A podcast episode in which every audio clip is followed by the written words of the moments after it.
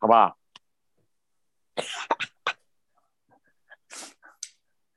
好的，我们就来开始我们今天要讨论的议题。那我们先来开场，欢迎来到挑战最好自己，每周两次与最好自己相遇。大家好，我是今天的主持人严普 K 大侠。那我们先来欢迎我们今天参与挑战的勇者。第一位，我们介绍守护大家味蕾与健康的点点金钻中波斋玉金。大家晚安，我是玉金。再介绍我们集美丽与灵气一身的人称人安平周子瑜的宜南。大家晚安，我是宜南。在我们介绍工作专业、生活细致、有灵性，我们的小天使博云。Hello，大家好，我是博云。好的，我们今天要讨论的一个题目叫做。NFT，我相信大家最近都有听到很多有关于 NFT 的报道，包括周杰伦啊，现在有他的杰伦熊，还有阿妹演唱会啊，也就有结合 NFT，还有很多就高达五千万美金的一个画作，记录他五千天的一个啊生活，一个艺术家。那这个大家都知道说，哦，最近有什么区块链，然后元宇宙。然后又有这种什么非同质化货币 NFT，很多很多的这种专有名词，大家这个现在炒得火火热热，可好像大家有听没有懂，不知道 NFT 到底是什么。所以，我们今天换一个形态，不要让大家分享自己对 NFT 的呃想法、看法、所见所闻，我们换成一个讨论式的吧。毕竟我从事数位网络行销。呃，对这一方面可能多多少少比大家稍微懂那么一点点，了解一些些。那我们开放这种讨论式的，我听听看大家对 NFT 到底了解多少，或对 NFT 到底你们的印象是什么？先听听看波云，我们有讨论的好吗？好啊，我真的就是你知道吗？必须要跟上时代，从一开始听到 NFT 这个东西，然后甚至有耳闻，哇，一个 NFT 的作品可以卖上百万、上千万，就觉得哇，这这是什么东西？然后我记得 NFT 被提出之前，元宇宙其实也是在差不多时间点被提出来，所以我们就好像对这个新的名词感到有点。好像很接近我们，但又好像很朦胧。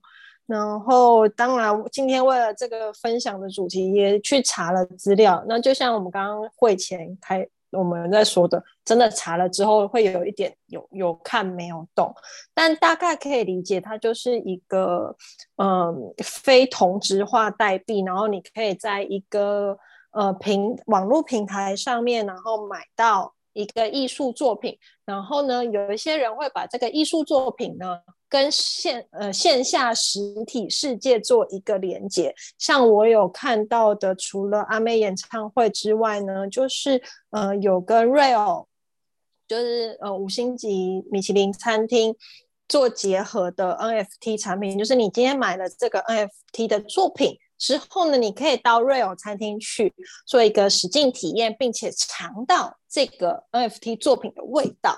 我觉得也是一个蛮好玩，我觉得很突破我们的脑袋的想象跟思维，因为我们就会觉得买了就是买了，然后你要怎么线上跟线下结合？但其实我比较。呃，觉得好玩的是，就是它的交易模式好像已经不是我们传统的呃买断，然后买断卖断的方式，它好像还有很多不一样的，比如说可以分润的方式，对吗？眼铺分润哦，这应该不算是分润，应该是讲说好像嗯，请说，应该讲说它。它这个东西 NFT，它也是呃用在区块链加密货币，也是区块链的技术嘛。那区块链它就是一个呃不可取代嘛，它就是一个数位加密的一个技术。那这样子的方式，就等于是说它可以变成独一无二的一个数位资资料。那就是变成也可以讲说，那我们针对一些数位化的资产做一个呃区块链。的一个算区块链的一个技术，对于数位作品可以变成给他一个独一无二的一个识别代码，就好像说我们都会有一些证书，就好像我们真实的艺术作品哪一个是真迹，通常也要给他一个可能是鉴定师给他鉴定证书，对不对？那这样的证明书就会证明它是世界唯一唯一的作品。所以才会让这一个东西产生价值。你比如说毕卡索的作品，它是真机，是不是很贵？哦，世界上唯一只有这个作品。当然，你要有一个鉴定它是真机，它的价值才会存在。但是，如果我们创作一个数位作品，比如是一幅画，可是画是数位的图片、影片，这一些都是。那这个画我怎么去鉴定它是世界上独一无二？那就会用成 NFT，其实它叫非同质化代币，意思是说同质化的东西像比特币、以太坊，它可能一颗以太币或一颗呃比特币，它。一颗就是现在的价格，当然它的价格会波动，可是，一颗以太坊或者是比特币，它都是一样价钱。可是这一幅画，它可能会有增长，就是好像艺术品，它拍卖是不是每次都会哦？常听到哦，这个某某艺术品创新高。那这里有一个交易平台，全球最大的 NFT 交易平台叫 OpenSea，OpenSea 它是一个 NFT 的交易平台，那它就。线上随时有人可以交易炒作，那像周杰伦上次有一个杰伦熊，他就会有，比如他限量总共一万幅杰伦熊的图，每一个人每一张图都只有一幅，那这一幅可能你买的时候是一美元，等值一美元，他当然先用以太币来交易哈。那假设我是一一一颗以太币，它有可能随着大家都已经。因为物以稀为贵嘛，它限量，每一幅画都是都是只有一个，所以他用一个 NFT 给他一个专属的 NFT 的呃代码，那这一幅就会有人去炒作卖它，那可能一块以太坊变成两块，变三块，它就会涨，就有人买，就有人卖，就这样子过程。嗯。我看到的是的意思吗？我我了解你的意思，就是每一个作品它都有它的锁定的代码，但是他说除了这样子之外，他还可以绑定一个智能的合约。过去创作者就是我卖给第一手的交易家之后，创作者就再也收不到任何利润了嘛。所以通常创作者卖画的时候就是最便宜的那一个，但是他现在的绑定的智能合约是之后不管过了几手。我创作者，我都可以收到利润，这是它比较特别的地方。对，然后甚至有那个咸酥鸡，好像有一个咸酥鸡摊吧？对对对，台湾一个咸酥鸡 摊对，很酷。对，然后他卖每一次作品，每一次交易的时候，买那个作品的人都可以收到，都可以去换一份咸酥鸡来吃。我觉得也蛮好玩的。对，我觉得这个部分就会是这样子，它好像一个。啊，它也像是一个数位签章，或者是说，它就一个数位证书。OK，像这样的数位证书，就是它是唯一性的。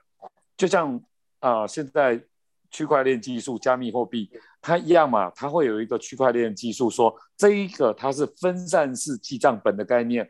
那这样子，你这一个作品，它就好像说我用区块链技术去分散记。计算它是世界唯一性，而且透过加密，它就是一个数位证书啊！你这幅画就是这一个数位证书，它是唯一性的。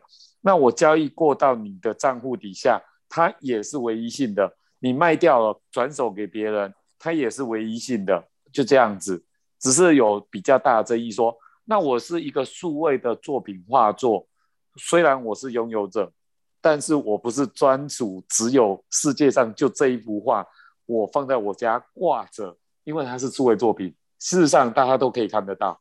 可是拥有者是我，就这样，所以他卖卖的是数位的凭证，数位的证书，证明这幅画的所有者所有权是你。那你可以放在交易所买卖。以前我们真的艺术品要到拍卖场上拍卖去买卖，对不对？哦，那如果用这样方式，我随时可以买卖啊，二十四小时啊，全世界就上 NFT。所以现在像什么嘉德士啊，或者国际这种大型艺术品，他们也想要进入这块市场。我有真的产品，我有真的艺术品，我一样上 NFT 可以来做交易，但是交易我会获得真的作品，啊，这也是变成一个虚实整合，你这样了解我意思吗？那一样哦，我去像 这个很有创意台湾的咸酥鸡，我上交易所买卖，我可能用零点零零一颗以太币来去买一份。可能等值多少价钱的台币的一个咸酥鸡，哎，这是一个噱头啊！我可以买，然后我到时候去店里实际拿到一份咸酥鸡。哎，有很多人开始玩这种创意。我们最近有一个客户，他卖一个一个精品的欧洲的哥德式手工的机械表，他就说：哎，我把机械表的图上到 NFT。可是他卖的时候，同时会有真实的一只表，啊，你同时有一个 NFT 的凭证，我觉得这也是一种啊，把虚实整合的一个创意。比方讲，我的表总共生产只有三百只，那这三百只我假如上 NFT，然后我都限量，我就只有三百只，那是不是同形同我这一个手表有一个保证书，而且有编号？我们收藏手表会不会有说，哎，我的保证书又有它的编号，它的收藏价值更高？以前我要拿一个实体的保证书，对不对？那我能不能用 NFT 当我的保证书，证明它是世界唯一，我限量？哎，这是就是可以延伸出它的创意。那其他人有没有 依你所知所闻或者想到的问题可以讨论？我这真的很突破脑洞。我 我也是刚刚就是就是先看，虽然之前新闻其实都有听到这一个这一个这一个这一个这个词这个东西，但是完全没有让我想要去了解它到底是什么东西。一直到可能周杰伦，然后你开始看到新闻，周杰伦的那只熊，然后透过 NFT，然后卖了多少钱，然后四十分钟马上卖光光。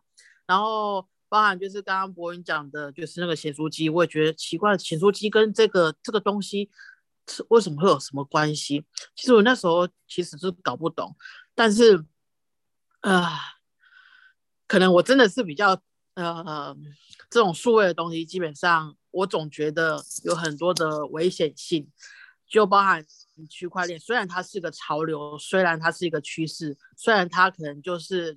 诶，所谓的就是呃，有很多的加密的方式，或者是可以有很多呃，因为以前可能都觉得，呃，我们可能可能上网去听音乐，那可能就是你随便去下一个一个网站，用一个复制，很简简单单就可以把那首歌给复制下来，然后就是你可以带着走，随便听。可是现在透过可能刚刚大哥讲的。这个东西，呃，它可能像很多艺术品，透过这个 NFT 的方式去进行，呃，买卖交易。它除了就是，哎，可以保护，就是创作者可能很怕，就就不会说有那种被人家窃取的那种机会。那甚至就是，呃，他们会透过一些限量发行的一个模式，然后可以让这个东西可以反向的增值。然后让拥有的人，其实就是像刚刚讲的，就是买下他的所有权。那其实我会觉得，那这个东西跟我们以前之前常常听到的区块链里面讲的，就是我刚刚讲的一些虚拟货币这种东西，会有这种很多人都会想去买吗？会不会有那种风险？就是我一进场去买这种东西的时候，诶，又开始好像往下跌，或者是买了一个东西根本也没有什么。呃，没有它的价值，我是我我会对于这一块安全性，还有就是它的那种保值性，是真的是有保值吗？会有疑问，所以不知道大哥就是对于我这种问题有没有有没有什么想法，还是还是我的认知其实是有一些错误的地方。一般来讲，我们会觉得哈，有一个最大的问题就在于说，因为数位创作很容易复制，很容易传播。那这里面如果要这样子来去说这个作品，因为不管影片、游戏啊、图片，在网络上太容易被复制了，它有什么保值效果？其实最重要就是知道原创者是谁，而这中间买卖的所有记录都会。啊，留存到里面，所以最大的差别就是说，这种对于数位资产提供一个认证，好，也可以针针对这样子，可以针对呃真品可以做一个认证跟防伪的效果。比方讲啊，我真的有一幅啊艺术品，这中间到底谁买的，然后谁卖的，那这个东西以前的记录。你只是一个啊交易的一个文件，你连这个文件都可以造假，对不对？如果我的想法是这样，如果是真机的实体产品，结合像 NFT 的这种数位认证，等于像数位保证书的概念，我觉得这样结合会是对现金来讲，呃，比较实用。如果是数位创作的作品，说实在的。这个只能用在哪里？就是说，啊，如果这个东西把它脑洞开大一点，数位产品难道不能买卖吗？当然可以啊！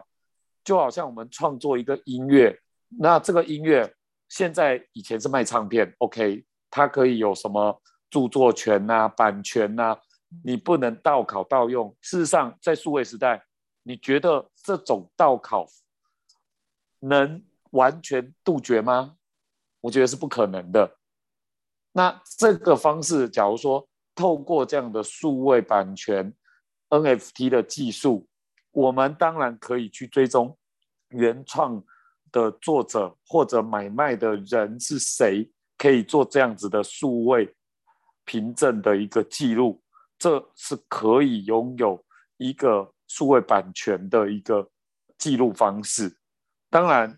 它不能遏止盗拷或者是散播，但是最起码对数位创作者来讲，也是一条路哦，是一个可以把像实体产品延伸到虚拟创作的数位产品，让它有一个数位的一个凭证或者版权的一个保障。我觉得以正向的看法，我是认为对于创作者来讲，这无非是一种。针对这样子的数位版权、数位凭证的一个保障吧。好，我正向来看，当然炒作啦，或者是说，呃，把一个艺术品标的很高的价值，可是事实上它就一个数位产品，有什么价值呢？这个我觉得是大家觉得最虚的地方吧。嗯，是不是都是会有这种感觉？对，对，好像就是我就拿上一个。一个图档就要花那么多钱啊！那个东西，哎呃，就不像实体。我去买一个艺术品摆在家里面，就是没有不真实，感觉就是虚幻的东西。但是我们回头来想哦，我我就算放一个毕卡索真迹，那一幅画是真迹，它不就是一幅画吗？嗯，就算它是真迹，那为什么它那么贵，要这么多钱，几亿美金都有可能？Why？它就是一幅画，对，它是毕卡索，他是大师，他是艺术家，世上独一无二。那事实上，我也可以复刻他啊，有很多复刻版啊，我一样可以把把他的画作，甚至有人做那个 伪画大师，甚至可以一样仿他的真迹再画一幅，也做得到哦。你把数位两个字拿掉的话，有没有很多仿的画，或者是？复刻印刷版的画也有啊，嗯，是吗？但是真机最贵嘛，对不对？嗯，我们也要数位真机也可以复制，对吗？对哦，你没有想过？嗯。那如果我把它撇开“数位”两个字，那我这个话我是原创者，那这一个的所有权是我啊，我在这边可以证明这个东西是我的，因为它是唯一性。那这样子，我有一个数位凭证，就等于数位保证书，这个真迹是我的。你一样可以带它去复刻，可是真品是我的，差别在这里。可是这个脑洞一开起来，而且真的有人在买卖，而且真的有交易所，这个我相信就颠覆了大家的三观，这是最难接受。当大家都还在不知道什么叫加密货币的时候，我就知道比特币那时候，我说实在，连我都很难接受，怎么会有一个数位货币以后真的可以变钱？而且拿真钱去跟他买，可是听到现在，你们有没有发现，加密货币已经直接上交易所，直接可真的可以买卖，真的换钱，真实的钱，对吗？现在你们十几十年前，你们能想象吗？好像不能，对不对？很难理解。好，继续难理解。好，那疑难呢？看了老半天，有看没有懂啊？跟大家一样哦，今天也是有一下科普了一下下哈，字都认得，组装起来的意思突然就觉得很模糊哈。那虽然对于一些区块链的概念还是有一些些啊，毕竟有玩过一阵子的那个虚拟货币。那如果按照目前的 NFT 来说的话，似乎用在艺术品，或者是说一些呃数位化的一些不管是歌曲啊，或者是说创作来说的话，那呃有一派的人会觉得，可能一般来说只要炒作的金额很高，大家会思考到泡沫化。但是基本上来说，我对于区块链的一个技术是持肯定的一个状态。毕竟，呃，它比以比传统来说的话，它被破解或者是被害的一个机会还是有一点点门槛在。那如果严母，我想请教你，如果是说，呃，不在泡沫化之外的话，NFT，你觉得它会不会有其他的一些产业别或者运用上？会让这个区块链的一个技术，呃，会有一些不一样的一个创，不一样的一个延伸，而不尽不不一定是泡沫化，或者一些哎，你觉得预估，或者是说在你的想象空间里面，它还可以运用在什么样的一个层面？哦，好，我讲一个最简单的，博云是不是有玩线上游戏？嗯。线上游戏是不是有有很多人在买宝物，会有线上的这个游戏币？对啊，有一些游戏有了哈，有一些游戏有。真实世界上有没有在在买卖游戏币？有多哦，很多。台湾就有一个八五九一宝物交易，有没有？我也认识那一个朋友，他们就是做游戏币买卖，发发起身价算了几个亿的。那他就做游戏币买卖，这个你看，就像银行做这个存款贷款，他是不是这这中间赚这个利息，就赚得盆满钵满的？那你想想看，这一个东西呢？你假如说，啊，它非同质化代币，它是一个代币嘛，只是它不像比特币，一颗一颗多少钱多少钱，虽然就像货币会有那个汇率的波动。但是这个一幅画，它现在卖一百万，还是一千万，还是一亿？那个是市场喊出来的。拍卖艺术品也是如此，是市场直接喊出来的，竞标喊出来的价格。哦，那实际上我觉得可以应用的就是这样子，就是说应用在这上面，可以去做到变成根据实体产品，就像我刚才讲的，以前艺术品，就算他要认证他的艺术品，是不是也要他的保证书？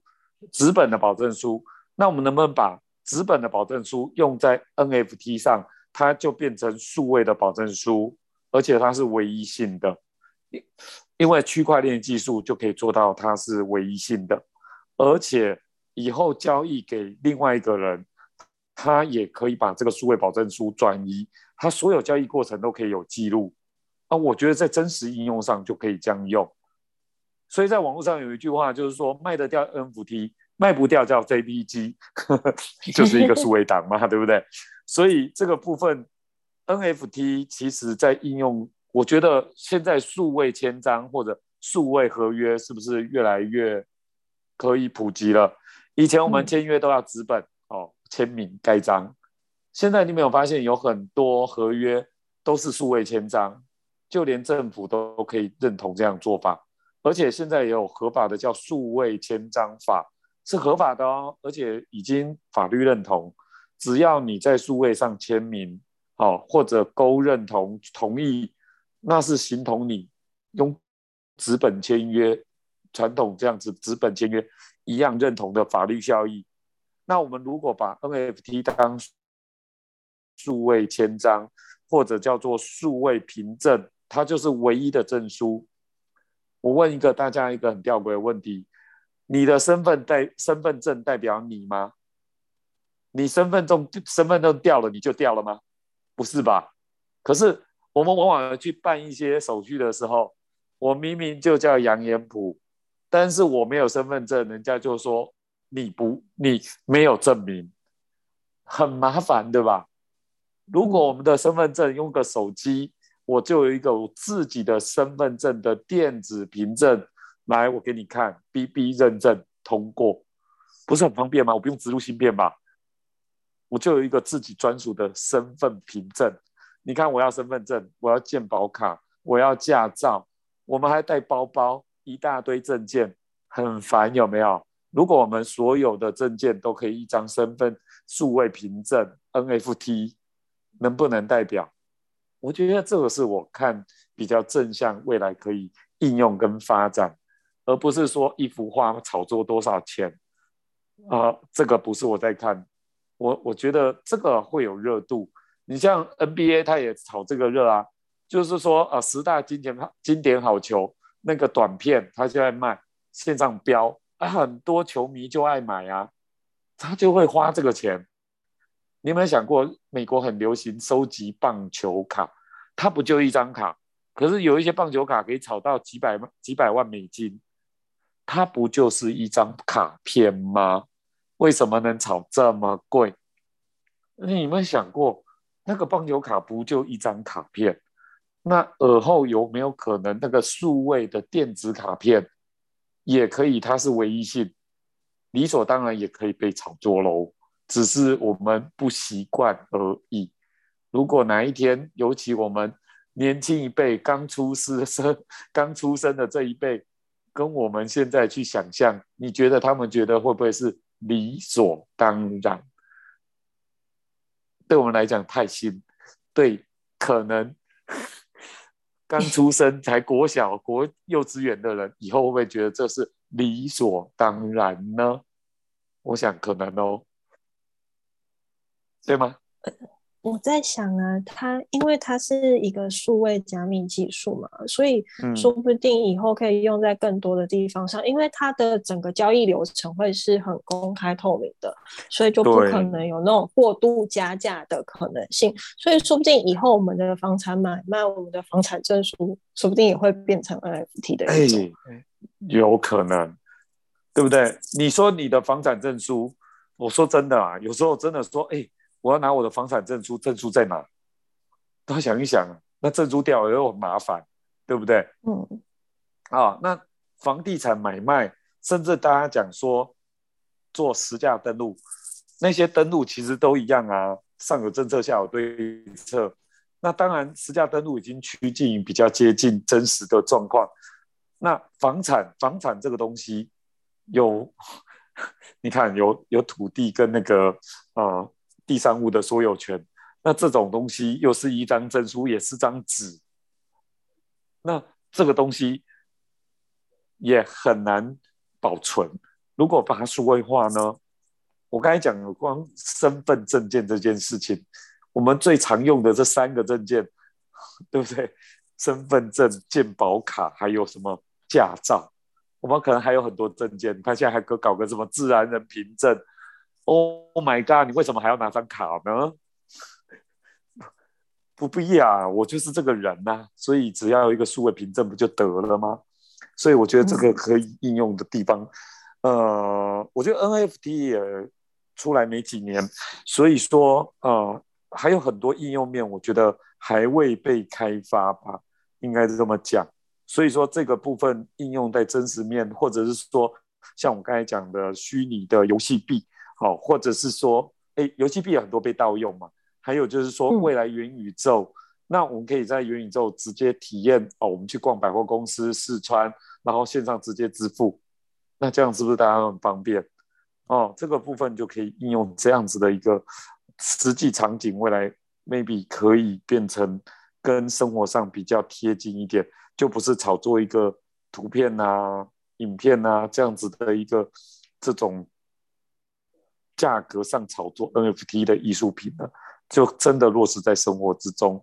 我比较偏向啊，真实的应用在生活上的这种看法，未来可能才是它真正的价值所在。还有什么看法呢？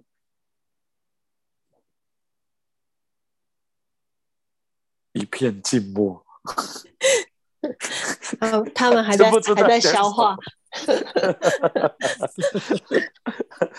我我有讲的很很。对，很复杂吗？不会不会，应该是说我们现在慢慢接受虚实这个中间呐，有时候看不到的东西，它但是它真实是存在。就像以前用用汇款单，到现在我们 B B 可以转钱，从看得到哦到虚的部分的话，会有一个开脑洞的一个过程。嗯，对，我觉得这这这这是。呃，世代交替吧。也许因为我就在数位产业里面，我对这方面的接受度还比较高。那当然是说，像这样子的过程一定会有的。你可以想象，二十年前没有网络的时代，到我们现在那么习惯跟依赖网络。以前你可以想象，一只手机可以遨游世界吗？不太可能吧。